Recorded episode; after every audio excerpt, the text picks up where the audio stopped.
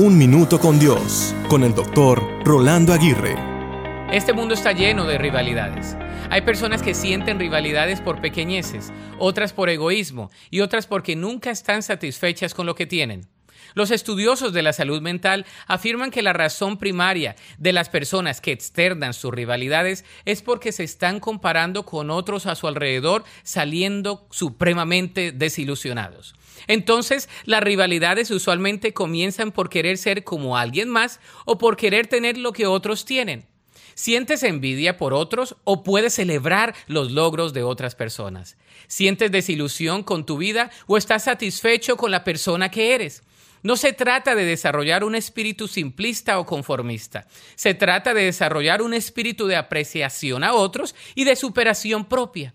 Así que dejemos de propiciar rivalidades o de cultivar envidias innecesarias.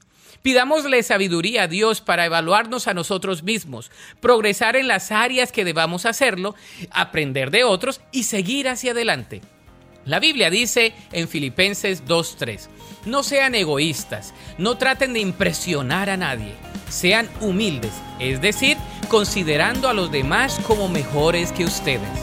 Para escuchar episodios anteriores, visita unminutocondios.org.